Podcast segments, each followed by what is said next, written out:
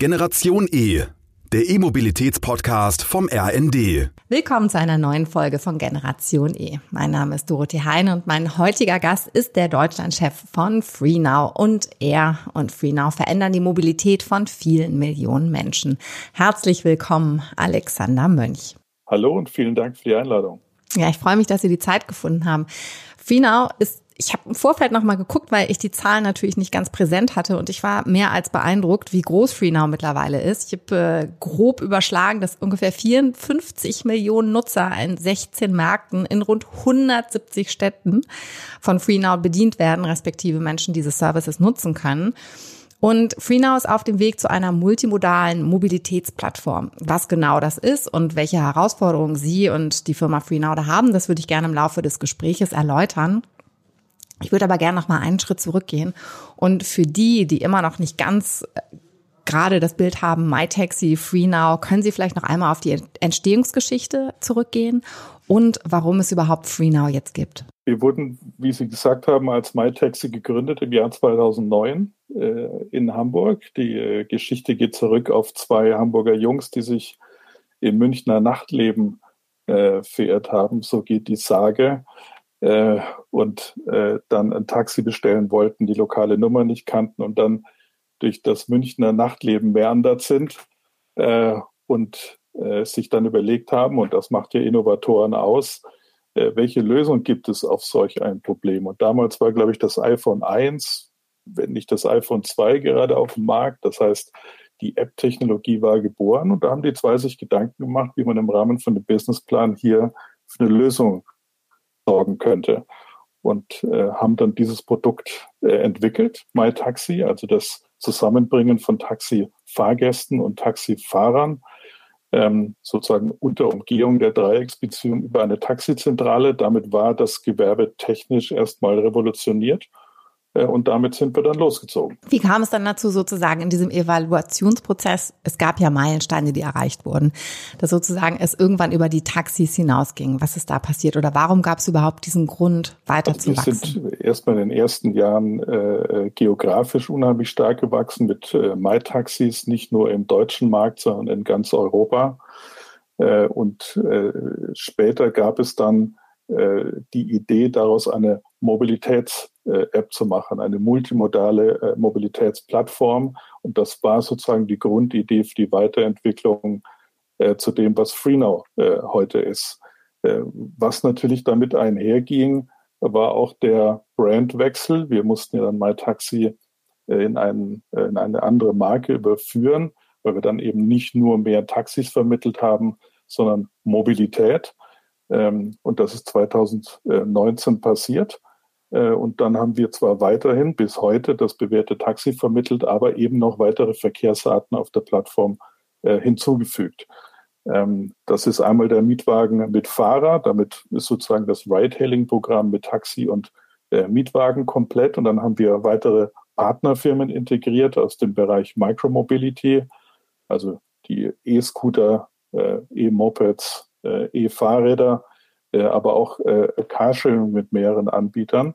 Ähm, und demnächst werden wir auch den ÖPNV bei uns auf der Plattform sehen. Also Sie haben praktisch den ganzen Blumenstrauß der urbanen Mobilität in einer jeden Stadt, nicht nur in Deutschland, sondern auch in Europa, dann auf FreeNow verfügbar und buchbar. Hm, Sie haben es schon gerade sehr schön umrissen, dass unsere Mobilität ist ja im Wandel, gerade so im städtischen Raum. Es kommen neue Angebote hinzu, gerade so in der letzten Dekade. Was sehen Sie denn noch für Trends, was das Angebot von FreeNow angeht? Also wo sehen Sie so die nächsten Meilensteine? Was wird uns als Nutzer noch erwarten? Ja, also wir sind mitten in dem Prozess drin. Ich habe äh, Ihnen ja jetzt erstmal die, äh, die Partnerunternehmen und die neuen Verkehrsarten aufgelistet. Eine aktuelle Herausforderung ist sicherlich die Integration des, äh, des ÖPNV. Hier gibt es ähm, Bedenken seitens einiger ÖPNV-Unternehmen, weil man uns dann als äh, Wettbewerber sucht, äh, sieht. Und das versuchen wir natürlich dagegen zu argumentieren. Und ich denke, wir haben auch gute Argumente und wir kommen auch voran. Aber es ist nicht ganz so einfach. Ähm, äh, dass wir versuchen klarzumachen, dass wir bei FreeNow äh, durch unsere Präsenz in elf europäischen Ländern sehr viel reisendes Publikum auf der Plattform haben. Das heißt, je nach Stadt sind 50, 60, 70 Prozent unserer Fahrgäste gar nicht in der Stadt zu Hause. Und das ist natürlich ein Mehrwert, den wir den ÖPNV-Anbietern an der Stelle auch mitbringen, weil wir ihnen Fahrgäste zuspielen. Das ist das eine. Das andere ist, dass wir ähm, denken, dass, ähm, äh, also erstmal glauben wir nicht an the winner takes it all. Äh, und dann sehen wir auch, dass das Thema Sharing in unseren Städten kein äh, nichts Gelerntes ist. Damit sind die meisten nicht groß geworden. Äh, wir haben da eigene Erfahrungen auch gesammelt, deswegen kann ich das so sagen. Wir haben 2018 äh, mit dem Produkt MyTaxi Match in Hamburg, in Berlin und in München experimentiert. Da ging es darum, Fahrgäste, die in gleiche Richtung fahren möchten, sich aber nicht kennen, in einem Taxi zusammenzubringen. Und weil es eben nicht gelernt ist, war es wahnsinnig schwierig für uns, die User zu identifizieren und am Schluss sowohl Fahrer als auch Fahrgäste zu äh, incentivieren, dass sie doch diese Services nutzen, um am Ende des Tages äh, Geld zu sparen. Also Sharing ist nichts, was durch die Decke fliegt. Das ist etwas, was man nach und nach behutsam aufbauen muss. Und mein Punkt ist, je mehr Anbieter es gibt, die multimodale Programme, Shared Mobility äh, Angebote machen, desto schneller wird sich das weiterentwickeln. Also das ist äh, der Punkt zum ÖPNV. Ansonsten sorgen wir mit, äh, sagen mit der Reichhaltigkeit des Angebots erstmal für eine gewisse Transparenz. Also äh, welche Angebote sind in meiner Stadt verfügbar, in meiner unmittelbaren Umgebung, was ist buchbar, ist die Anschlussmobilität gesichert. Und jetzt kommen wir so ein bisschen schon in den angefragten visionären Bereich. Natürlich kann man aktuell noch kein durchgehendes Ticketing betreiben. Das heißt, sie finden sich immer noch in der Situation, dass sie für den ersten Abschnitt eine Streifenkarte brauchen, dann müssen sie ein PDF ausdrücken und dann ausdrucken und dann müssen sie den Code vorzeigen. Das ist natürlich was, was, äh, was nicht user-friendly ist. Und da müssen wir hinkommen, dass ich eine Reisekette buche und dafür eben auch nur ein Ticket habe. Dann haben wir das Thema Mobilitätsbudget.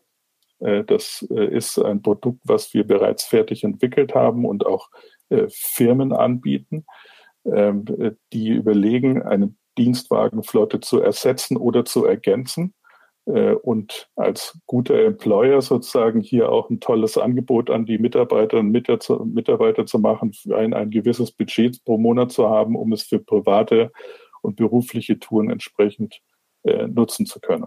Vielleicht können Sie noch einmal skizzieren, was das Mobilitätsbudget ist. Das kommt ja so ganz, ganz langsam auch in Berlin mal an, dass vielleicht die Mobilität multimodal wird und auch der Arbeitnehmer sozusagen eine andere Mobilität in Anspruch nehmen möchte und der Arbeitgeber auch die Möglichkeit haben möchte, das den Arbeitnehmern ähm, zu offerieren.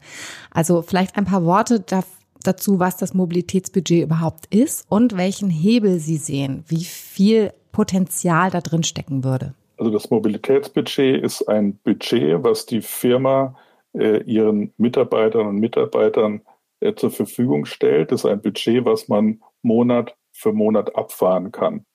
Dieses Budget ist nutzbar über alle Verkehrsarten auf unserer Plattform. Firmen können, wenn sie das möchten, einschränken. Äh, und sie haben dann eben die Möglichkeit, äh, äh, sämtliche Verkehrsarten äh, zu nutzen, wie ihnen das gefällt. Und das ersetzt äh, einmal möglicherweise äh, die Dienstwagen oder sie ergänzt äh, die Dienstwagen. Äh, und äh, es, warum es eben auch wichtig ist, es entlastet die Städte vor dem, vor dem Pendelverkehr. Das ist ja die große Herausforderung aktuell, dass wir zu viel Verkehr in den Städten haben. Wir haben zu schlechte Luft. Ähm, wir haben auch, muss man dazu sagen, ein ganz neues äh, ökologisches Bewusstsein äh, gewonnen und es gibt auch eine ökonomische Komponente mittlerweile ausgelöst durch die Energiekrise.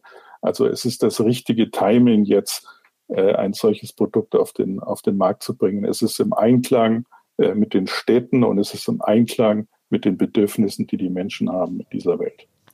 Hm, also für mich als Nutzer zum Beispiel, als Kunde ist es ja ein Traum, so eine Plattform zu haben, dass ich sozusagen meine komplette Mobilität unabhängig vom Anbieter in einer App habe, gesammelt habe, weil momentan finde ich es immer noch schwierig, dass ich mich zurück, äh, zurechtklicken muss. Und ich würde mich jetzt nicht als Early Adapter bezeichnen, aber ich würde schon sagen, als zumindest etwas technisch versiert. Ich bin noch immer völlig überfordert, wenn ich vom Fahrkartenautomaten stehe, äh, in meiner Heimatstadt Hamburg, weswegen ich so ungern auch fahre, muss ich ganz klar zugeben. Also sozusagen auf Neudeutsch, die User Experience kann eine ganz andere werden. Mich würde es aber auch einmal interessieren, Sie haben das gerade schon so ein bisschen anklingen lassen ein Anbieter wie FreeNow, der sozusagen die Mobilität zugänglicher und auch positiver besetzt. Sie werden ja auch einen gesellschaftlichen Impact haben, sozusagen auch auf die nachhaltige Mobilität.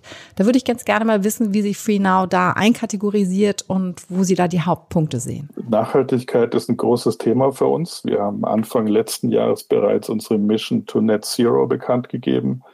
Das heißt, wir wollen sämtliche Touren auf unserer Plattform europaweit äh, um die Hälfte reduzieren, äh, den CO2-Ausstoß um die Hälfte reduzieren und äh, bis 2030 zu 100 Prozent.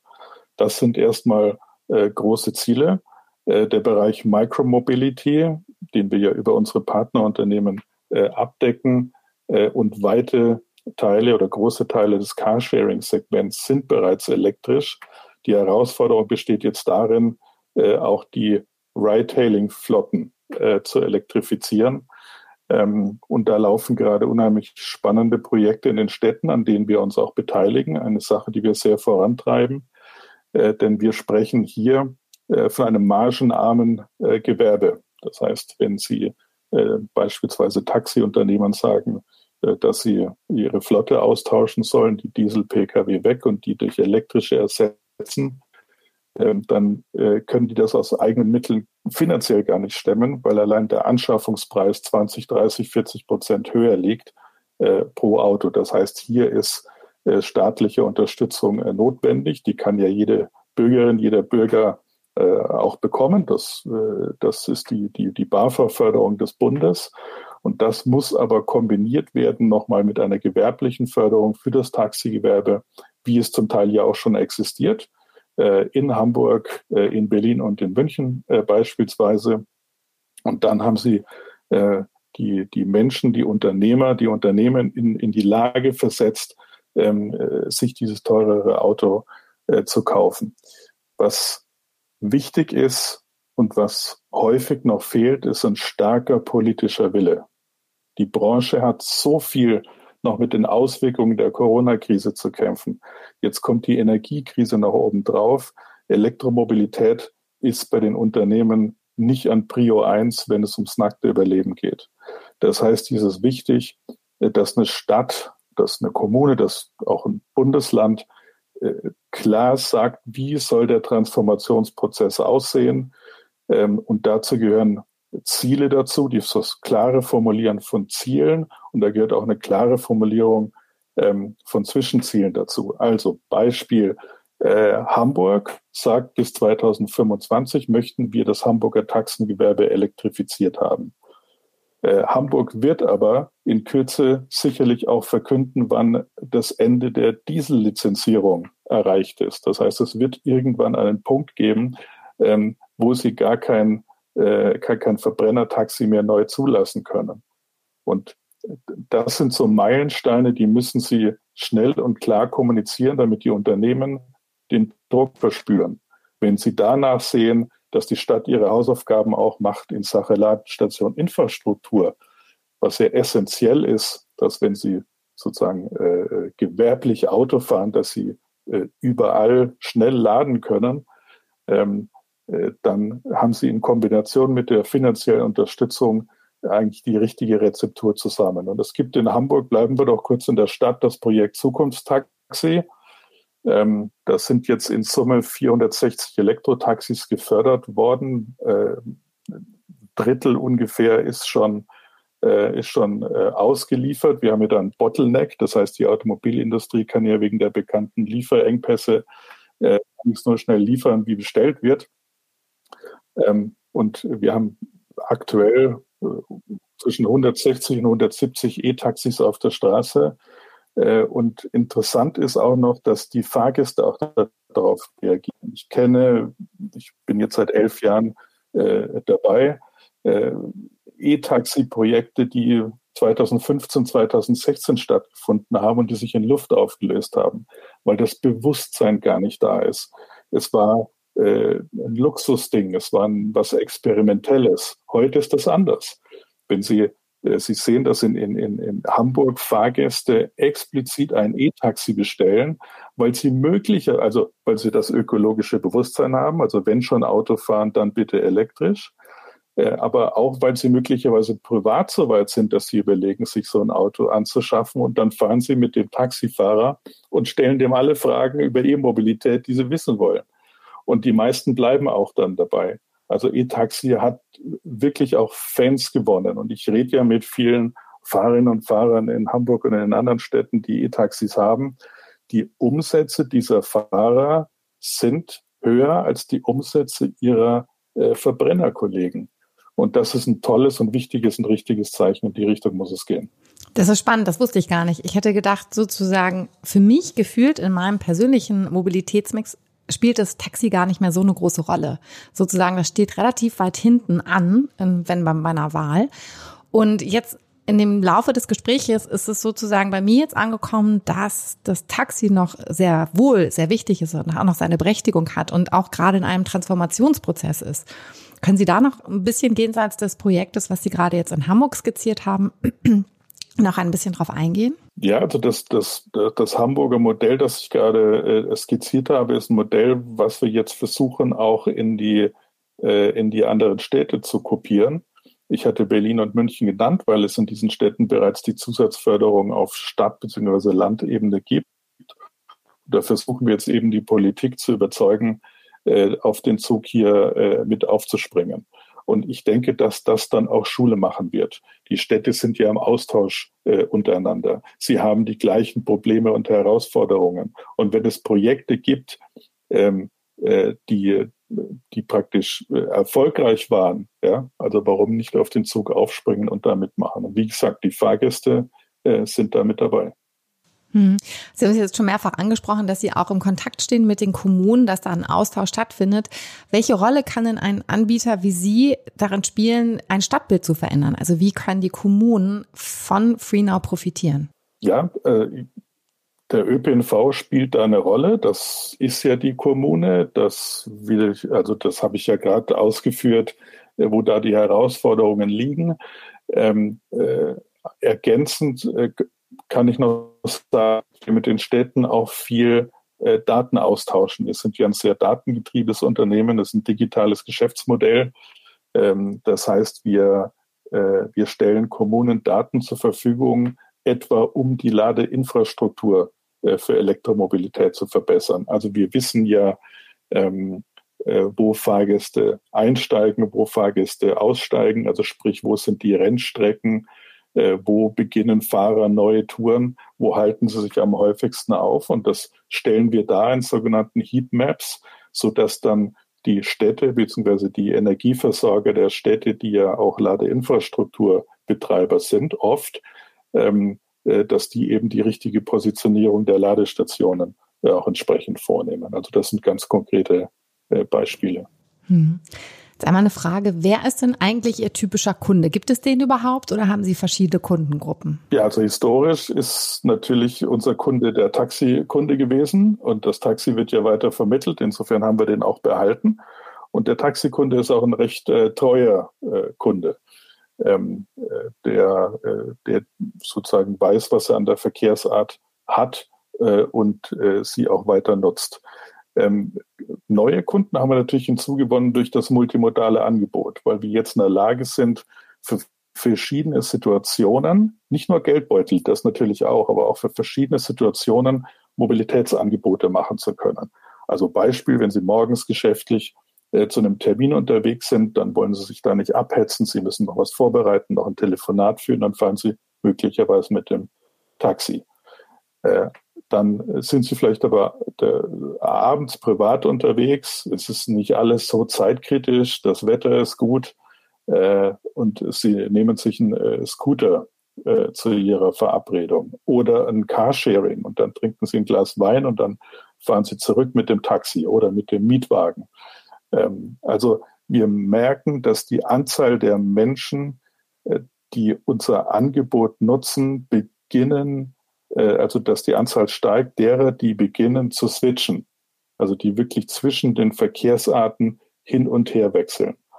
Und das ist, das ist schön zu sehen, weil das sind genau die Leute, die irgendwann sagen, Mai, warum brauche ich denn noch äh, ein eigenes Fahrzeug, beziehungsweise warum brauche ich noch ein eigenes Fahrzeug, um damit äh, in die Stadt einkaufen zu gehen, essen zu gehen, arbeiten zu gehen. Das lässt sich alles ersetzen. Jetzt würde mich mal interessieren, gibt es eine Mobilitätsart, die besonders beliebt ist? Also da müssten wir von verschiedenen Nutzergruppen sprechen. Es gibt nicht die Verkehrsart. Ich glaube, dass tatsächlich die Situationen entscheidend sind. Ähm, äh, und das, die Bedürfnisse der Menschen oder die Möglichkeiten der Menschen verändert sich auch. Also wenn wir einen 17-Jährigen gewonnen haben äh, auf unserer Plattform, weil wir ein tolles äh, Micromobility-Angebot haben und er ist dann mit seiner Ausbildung fertig äh, und äh, äh, hat einen tollen Job oder ein bisschen mehr Geld in der Tasche, äh, dann wird er auch zu einem Taxikunden werden.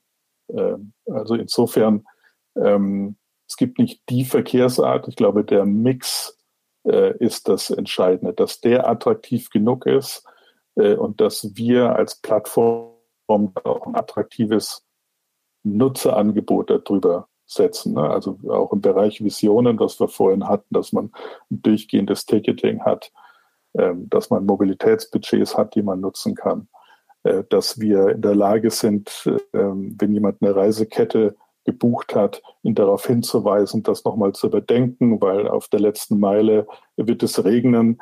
Äh, und, ähm, äh, und wir empfehlen also jetzt von dem Scooter wegzugehen und vielleicht auf ein Carsharing umzusteigen, weil wir genau wissen, dass da eins frei ist und wir fragen, ob wir das für ihn buchen können.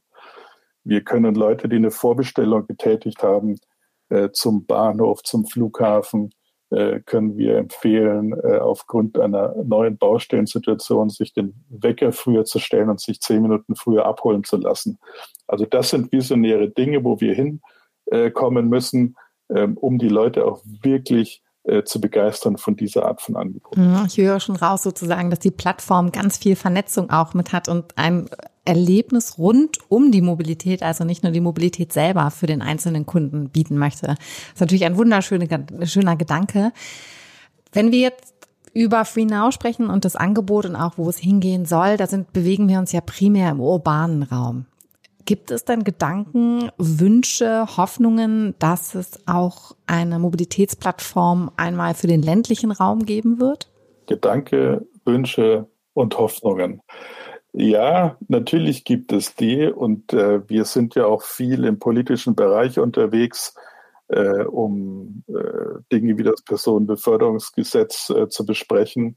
Und ich erinnere mich sehr gut an letzten Legislatur, als das PBFG novelliert wurde, war immer die Frage Nummer eins, habt ihr auch Lösungen für den ländlichen Raum? Äh, und ich weiß, dass da die Herausforderungen natürlich am größten sind, ähm, aber das hat natürlich auch einen Grund. Ähm, äh, es ist so, dass sie kein profitables privatwirtschaftliches Angebot im ländlichen Raum äh, anbieten können, weil die im Vergleichsweise zum urbanen Raum einfach die, die Masse der Nachfrage rund um die Uhr so nicht da ist. Ich bin mir, also erstmal, ich sage nicht, dass FreeNow nie im ländlichen Raum verfügbar sein wird. Wir haben hier eine neue Verkehrsart bekommen. Äh, das Pooling ist ja äh, hinzugefügt worden neben Taxi und Mietwagen. Ähm, und ich glaube, dass diese Art von On-Demand-Services äh, am Stadtrand im Übergang zum ländlichen Raum, um im ländlichen Raum in Zusammenarbeit mit dem ÖPNV äh, äh, wesentlich effizientere Strukturen äh, bringen kann, als das heute der Fall ist. Und dann sehe ich solche äh, Verkehrsarten auch perspektivisch in der FreeNow-App äh, wieder. Aber äh, wie haben Sie es formuliert? Glaube, liebe Hoffnung oder so ähnlich. Also da ist noch ein bisschen was dabei. Ähm, wir befinden uns hier im subventionierten Bereich, ähm, aber die Digitalisierung äh, macht es eben möglich, hier Effizienzgrade einzuführen und neue Verkehrsarten zu etablieren. Also äh, kommen wird es. Dann eine Frage, welche Rolle spielt denn da die Politik gegebenenfalls, um das auch so ein Stück weit zu beschleunigen, ähm, dass Angebote wie, also eine multimodale Mobilität auch im ländlichen Raum dann möglich wäre? Ich habe das Gefühl, dass immer noch natürlich ganz klar historisch bedingt die Lobby pro Auto sehr stark ist in Berlin. Gibt es denn Bereiche, so Anbieter wie FreeNow, wo ja auch Automobilhersteller hinterstehen, also ich ziele darauf ab, müsse in Berlin nicht auch noch ein Stückchen weit mehr passieren, dass der Druck größer wird, dass dann auch sozusagen nicht nur umweltschädliche Mobilitätsarten subventioniert werden, sondern auch welche, die nicht nur mehr Freiheit, auch Wahlfreiheit für die ländliche Bevölkerung bedeuten, sondern auch ein Stück weit besser für die Umwelt sind. Dass das noch ein Stück weit befeuert wird aus Berlin. Also ich glaube gar nicht, dass die Politik äh, da Primärlösungen äh, finden kann. Wir haben die, äh, die Verkehrsart äh, Pooling nun neu im, im PBFG drin. Da gibt es eine eigenwirtschaftliche Komponente, an die glaube ich nicht. Ähm, aber es gibt äh, die andere Komponente, ähm, die eben sehr gut mit dem ÖPNV zusammenarbeiten kann. Und ich denke, dass man in diesem Bereich äh, hervorragend äh, weiterarbeiten kann und dass da Gesetze auch nicht wirklich äh, ein Hindernis äh, sind das, was äh, Politik äh, tun kann, äh, ist, ähm, ist Dinge wie das Mobilitätsbudget, über das wir gesprochen haben, gleichsetzen äh, mit dem Jobticket äh, beispielsweise ähm, oder den Dienstwagen, gibt es ja das Dienstwagenprivileg. Äh, diese steuerliche Berücksichtigung in der Form gibt es beim Mobilitätsbudget nicht. Also um das zum Beispiel weiter zu fördern, da ist Politik gefragt. Hm. Dann eine Frage zum Schluss, die ich gerne sehr visionären Menschen stelle und die in einer sehr verantwortungsvollen Position sind. Was glauben Sie denn, wie wird in zehn Jahren unsere Mobilität aussehen? Ich glaube, dass wir in zehn Jahren all das haben, was wir vorhin noch als Vision gekennzeichnet haben.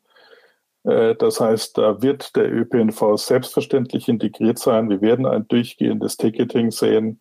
Äh, wir werden die Steuervorteile für das Mobilitätsbudget sehen weil es einfach darum geht, äh, die Pendlerinnen und Pendler aus der Stadt äh, rauszuhalten, unsere Städte wieder lebenswerter zu machen. In zehn Jahren, das ist äh, eine lange Zeit, da wird viel, viel passieren. Da reden wir sicherlich auch über das Thema autonomes Fahren, wo es sicherlich zeitnah auch Experimente in den Städten starten werden. Da reden wir über das Thema Flugtaxi, was viele sicherlich lächerlich finden, aber wir wissen aus den letzten Tagen, dass auch hier konkret äh, mittlerweile experimentiert wird. Ähm, also ich denke, dass wir eine, eine äh, hervorragend äh, vernetzte und neue Mobilität auch äh, äh, in den Städten erleben werden und das wird äh, natürlich auch um die Plattformen abgebildet werden können. Das klingt gut und ich freue mich drauf, wenn ich das erste Mal über FreeNow dann ein Flugtaxi hailen kann. Ähm, Herr Mönch, vielen Dank. Ja, es klingt lustig. Es klingt lustig, in der Tat, aber es wird soweit kommen. Ja, wir hatten schon Volocopter hier zu Gast bei Generation E und sozusagen, äh, ich habe die Tragweite dessen, was Drohnen in den unterschiedlichen Einsatz Bereichen leisten können und auch helfen können. Das war mir gar nicht so bewusst. Und sozusagen das Flugtaxi ist ja nur ein Bereich, der aber auch ganz sinnvoll ist, sozusagen, und kein purer Luxus nur sein muss und sozusagen nicht nur in die Science-Fiction-Welt gehört, sondern schneller als wir denken, Teil unseres Alltags werden wird in Kombination mit den anderen Mobilitätsarten. Deswegen, ich äh, freue mich da sehr drauf. Absolut. Also es ist, äh, die, die Technologien sind ja da. Es muss ja jetzt nur noch äh, die Regulatorik entsprechend angepasst werden, damit sich die Dinge nicht in die Quere kommen und dass nichts passiert, was gefährlich ist. Stichwort autonomes Fahren, aber kommen wird es. Das ist alles lösbar. Ja, also es wird in der Tat spannend und wir werden das noch erleben, schneller als wir glauben.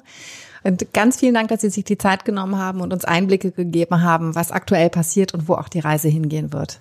Ich bedanke mich. Wenn Ihnen die heutige Folge gefallen hat, dann freue ich mich, wenn Sie Generation E abonnieren und keine Episode mehr verpassen. Das war Generation E, der E-Mobilitäts-Podcast vom RND.